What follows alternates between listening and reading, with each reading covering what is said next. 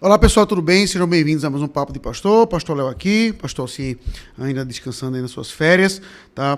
E hoje respondendo perguntas, como a gente faz, e mandaram três perguntas essa semana, né? Com o mesmo tema, por assim dizer. Mas eu vou estar tá pegando a última, até como um pretexto um pouco maior de uma pergunta, né? Que foi, eu não sei o nome do irmão, mas está assim, é underline Brave White. Aí a pergunta foi bem direta. Bons livros para iniciar estudos sobre o calvinismo. Né? Outra pergunta foi sobre livre-arbítrio e eleição. Tá? E aí eu disse, pronto, vamos fazer um apanhado. Então veja, pessoal. Uh, é uma pergunta que muitos me fazem. Pastor, eu queria ler um pouco mais sobre calvinismo, porque é engraçado de como a igreja presbiteriana ela é vinculada à ideia de calvinismo, né, da eleição. Até recentemente eu ouvindo um cara num, num, comentário sobre alguma coisa, essa confusão que teve aí que a gente comentou no podcast da fala lá do pastor Osni. Aí até disse, não, para os presbiterianos a, a, eleição é uma coisa muito importante. Eu digo, vale, até os ímpios assim então sabem desse aspecto da, da olham para a presbiteriana dessa forma. Enquanto, quando você vai ver o corpo de doutrinas reformadas, é, um, é muito maior, não se limita apenas a isso. Né? Ou seja, a, a impressão que as pessoas devem ter fora da igreja presbiteriana, que nunca pisou em uma, é que a igreja só deve falar só sobre eleição, eleição, eleição, eleição, eleição de manhã, eleição de noite, eleição de tarde, eleição de manhã, eleição de noite. E é uma coisa que eu costumo até mostrar que é muito mais um background, assim, é muito mais um algo que permeia as doutrinas do que ser uma coisa constantemente pregada, tá? Desde o dia que você chegou aqui, nunca ouviu falar disso. Não de forma direta, para mim não exagerar, né, não? Você vê, é mais nunca deu um estudo tudo diretamente sobre, isso. Sobre os cinco pontos calvinistas, sobre expressão militar, nunca, deu um... nunca deu um estudo direto sobre os cinco pontos calvinistas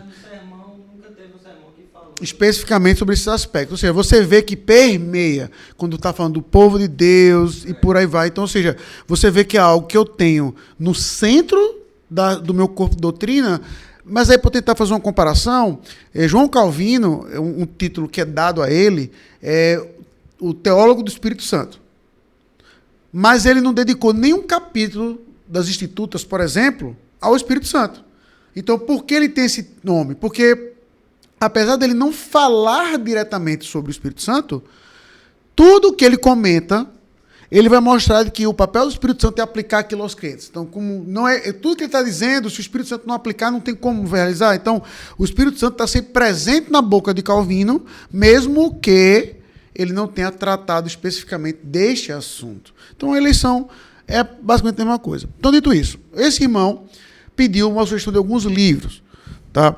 E eu e aqui, então, queria meio que dividir em duas etapas. Essa, a primeira parte é: um crente deve ler bons livros? Eu queria pegar essa, essa pergunta para comentar um pouco sobre isso. Pastor, basta a Bíblia. Doutrina é coisa de homem. Tá? Então, antes de entrar no aspecto doutrinário, permita-me só pontuar uma coisa, para tentar ser o mais light que eu posso ser. No, no, no, contexto hoje do Brasilzão vai sem fronteira, o cara ter aí 50, 60 reais para comprar um livro, eu vou argumentar que é bronca. Não vou dizer que é uma coisa fácil, que não sei o quê. Beleza. Eu, eu me calo. O cara está ali lutando para pagar os boletos dele, separar 50, 60 reais para comprar um livro é realmente um esforço grande. Concordo. Mas tem um mais aqui. Agora, se você é daqueles que fala, livro é muito caro, 50 reais num livro, e aí vai comer hambúrguer artesanal quando acabar o culto da igreja. Certo? Isso é hipocrisia. Não é certo? Isso aí. Vai no bife ponto. Vai no bife ponto aqui perto da igreja. Que é gostoso. Fazer propaganda de graça dos caras. É gostoso. Mas é caro. Entendeu? Aí o cara vai lá. Aí o cara vai lá, gasta. Morre 100 reais lá. Fácil, fácil. Sem nem pensar, o cara morre em 100 reais lá, aí vai botar no Instagram. Não compro livro porque livro é caro. Me poupe. Entendeu? Então, assim. Eu, e, e eu vou fazer uma defesa breve sobre isso. De novo, insisto. Pode ser muito dinheiro. Agora, você comprar um livro de 50, 60 reais, aquilo ali pode ir para o seu neto. Eu tenho livros que foi do meu avô. Foram do meu avô. Então, assim, se você guardar bem aquele livro, você passa adiante, pode dar de presente, deixa de, de ah, pastor, eu, eu, nem, eu não sei nem se eu vou casar, quanto mais ter neto. Meu amigo, doe para a biblioteca de um seminário que seja. O meu ponto é, outras pessoas vão usufruir daquilo se você tomar conta bem. É um investimento para a vida. Se você tomar conta direitinho. Tá certo? Dito isso. Tem um texto bíblico que eu gosto bastante, que o apóstolo Paulo, sabendo que ia morrer, lá em 2 Timóteo capítulo 4, quando ele pede para Timóteo vir, vir ter com ele depressa, porque ele sabe que ele vai morrer, ele diz assim: traz contigo também os pergaminhos, que eram os textos bíblicos, e também os livros. Então você vê que Paulo, antes de morrer, ele ainda queria estar aprendendo, estudando ainda mais. Então, livros, bons livros, têm essa capacidade de você é, ser um mestre para a sua vida. Está lhe ensinando, mostrando alguma coisa, comentando um texto bíblico. Então, na minha opinião, é, eu vou dizer que é uma obrigação, no sentido que você não fazer isso não é, é pecado, mas é quase uma responsabilidade um bom crente aprender a ter uma boa biblioteca. Devagarzinho, vai construindo, para que ele possa estar tá crescendo no temor do Senhor.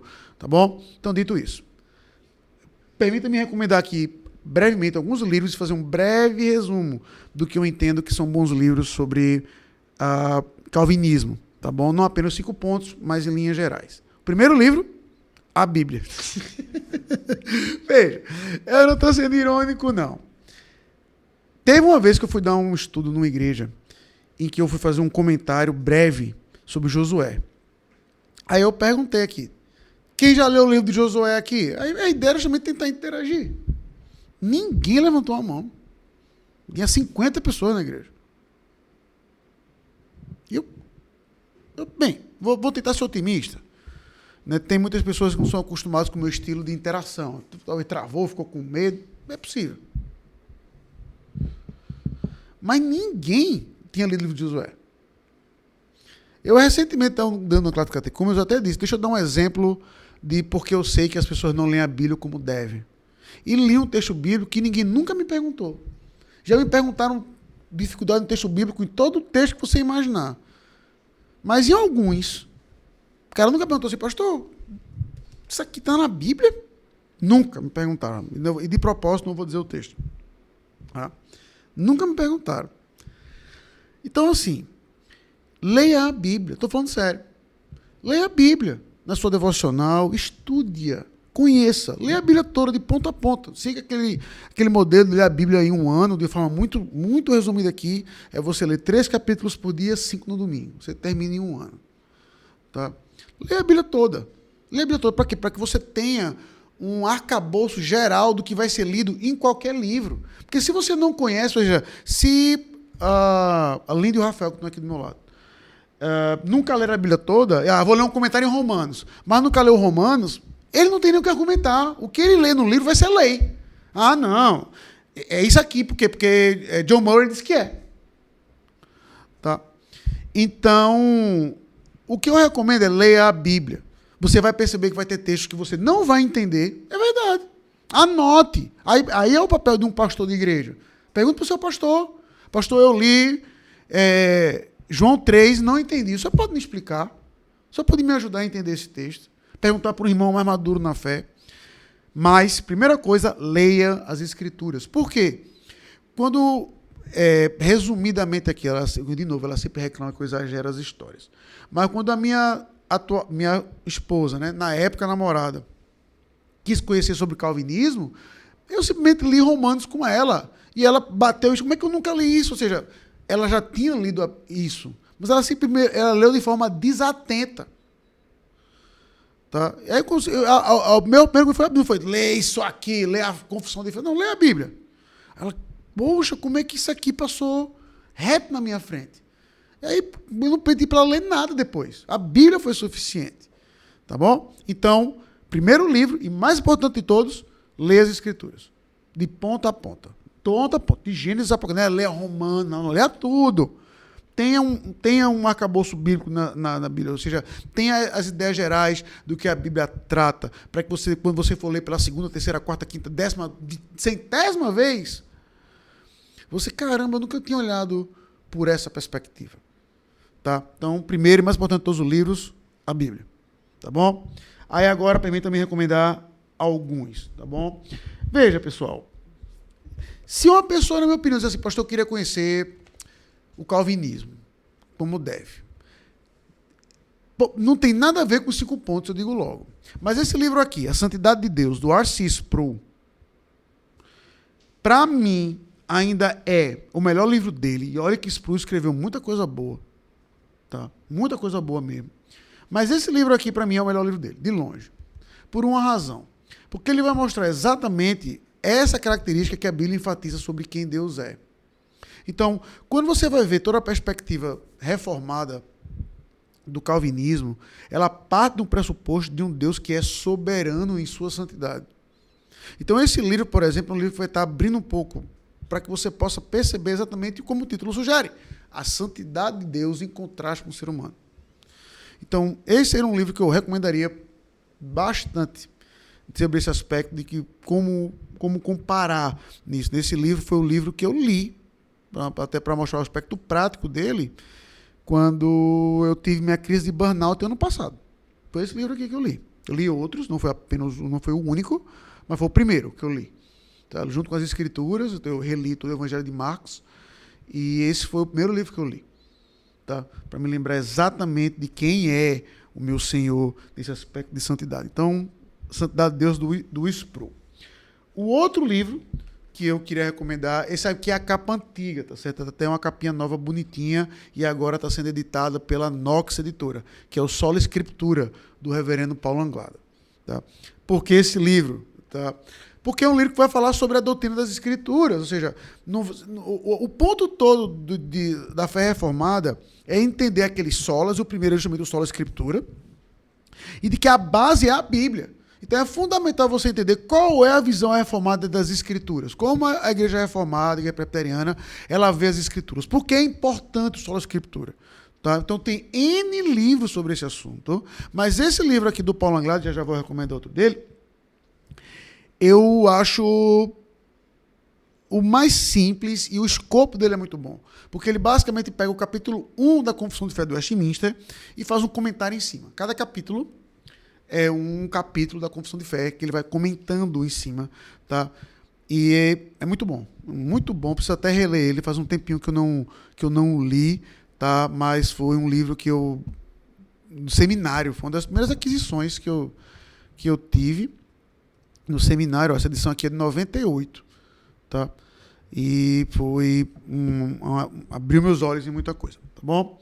Terceiro livro. Vivendo para a Glória de Deus, do Joel Bick, da editora Fiel. Veja, pastor, eu só tenho dinheiro, o senhor vai recomendar um monte. Eu só tenho dinheiro para comprar um livro. Qual? Esse. Certo? Falando sério. Pastor, você vai recomendar um monte? Vou. Só tenho dinheiro para comprar um. Ok, esse. Por uma razão.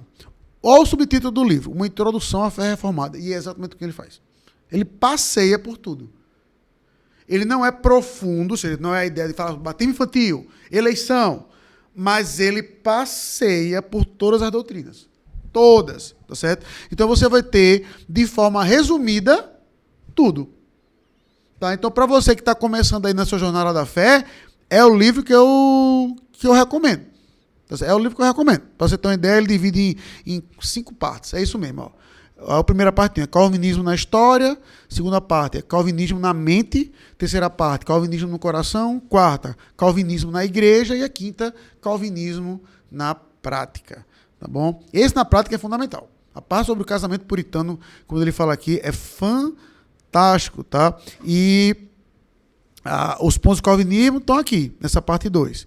Eleição incondicional, a extensão da expiação, tudo em Acho que um capítulo mais longo tem 20 páginas. Tá?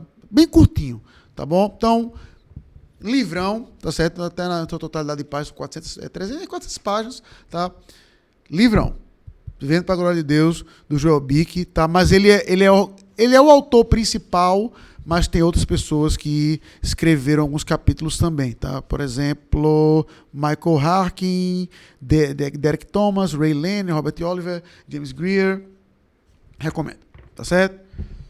Vamos lá. Aí agora vai ser mais específico. Veja. Pastor, eu quero conhecer sobre calvinismo, pastor. Só os cinco pontos, só os cinco pontos. Esse livro do Paulo Anglada, Calvinismo, As Antigas Doutrinas da Graça, foi o livro que me ensinou sobre calvinismo. Ponto. Eu cresci num lar calvinista, meu pai me ensinou, tá certo? Quando eu assim que eu aprendi, não foi que meu pai negligenciou isso, não, foi através do meu pai. Eu aprendi o calvinismo como eu acho que toda criança deve aprender, através dos pais. Tá? E aí foi o livro que ele me deu de presente, esse é o ponto. A gente conversando em casa, ele me deu de presente esse livro e eu me fugi o nome agora mas é uma biografia de Spurgeon, também do reverendo Paulo Anglada. Tá certo? Me fugiu mesmo o nome agora. Tá? Que é uma curta biografia de Spurgeon e razão pelo qual, e não é brincadeira, Norton, eu quis nomear o meu filho Charles Spurgeon. Quase. Por bom senso de Anne, tá certo? Por bom senso de Anne, Tá? E é engraçado que a pessoa, e é engraçado que as pessoas têm essa dissensão grande com os presbiterianos. Teve uma pessoa aqui na igreja que perguntou, pastor, eu não sei se o senhor gosta de Spurgeon porque ele é batista. Eu digo, eu quase nomeei meu filho Spurgeon. Uma pessoa que você conhece que é de uma pessoa. Batizou o filho de Spurgeon. Lutero. Ah, não. Eu conheço dois pastores presbiterianos que um é Lutero e outro é Calvino. Estou nem brincando. Um foi meu pastor, para testar a veracidade. Um foi meu pastor. É Calvino. Não sei se é João Calvino. Isso chama ele de Calvino. Ele é o mais velho, é Lutero, e o mais novo é Calvino. Estou lhe dizendo. E nem doido disse não, porque eu também quis chamar Leonardo filho de Calvino. Mas Anne não deixou. Queria, queria, tá certo? Bem, esse livro aqui do reverendo Paulo, simples, direto, prático, vai mostrar os textos bíblicos, é, ele, ele rapidamente é, derruba os argumentos e sobre isso, e o texto tal, tá? Então, esse livro aqui do Paulo Andrade, caso você queira ler sobre os cinco pontos, é o meu livro recomendado. Pastor, aí os cinco pontos de John Piper, o senhor recomenda? Veja, deixa eu ser sincero aqui com o reverendo John Piper, gosto. Um homem de Deus como eu acredito que nunca vou ser. Para mim, o melhor livro dele são Dois, o primeiro livro dele, que eu nunca sei o nome em português, que é Desiring God, que é o nome do ministério dele. Aí em português não é Desejando Deus, não. É, é uma graça peculiar, não é nesse também não. Esqueci o nome do livro em português.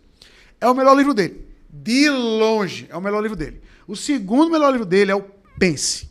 É o nome do livro é esse, Pense. Todos os outros livros dele são bons? São. Mas para mim, John Piper é um homem de uma tecla só, sabe? Ele fica batendo naquela mesma tecla, que é a tecla do primeiro livro. Por isso que eu digo, lê o primeiro. Ele tem um livro sobre cinco pontos.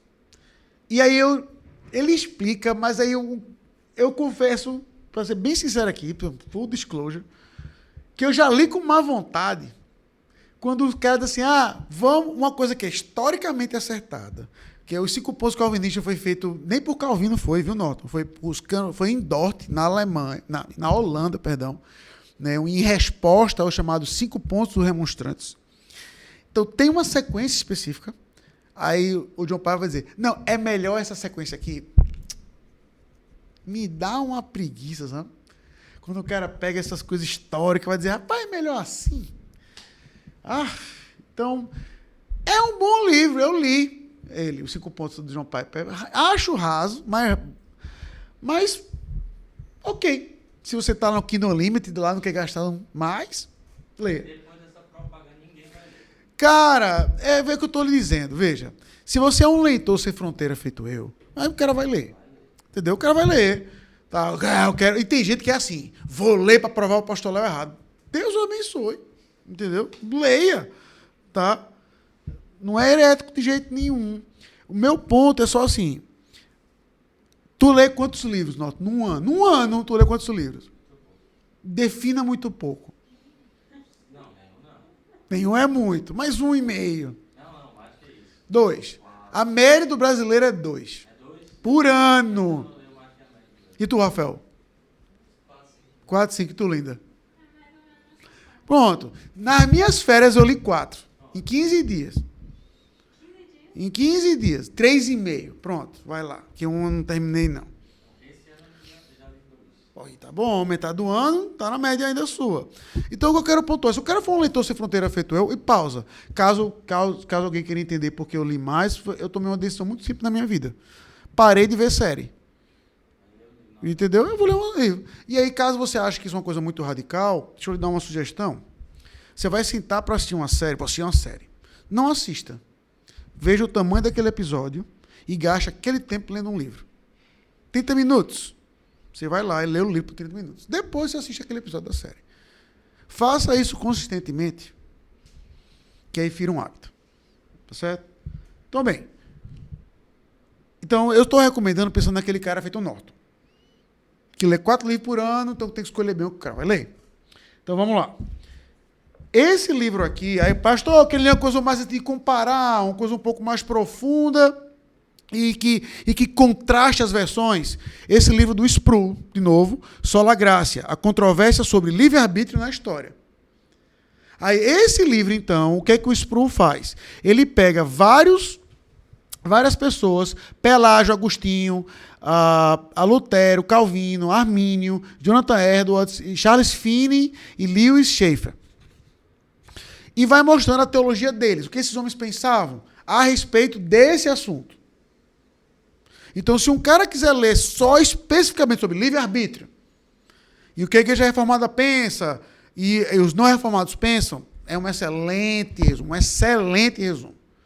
Tá certo? Não precisa caçar tanto, sei lá, ah, vou pegar aqui o livro do. Vou ler as obras de Pelágio. Não recomendo. Ah, então aqui você vai encontrar um bom resumo. Tá bom? Quase concluindo. Esse livro, Salvos pela Graça, do Anthony Huckman, é um livro que eu acho que todo crente devia ler antes de morrer. Estou falando sério. Tá? Por quê? É um livro que vai falar sobre salvação como um todo. Então ele aborda livre-arbítrio, ele aborda eleição.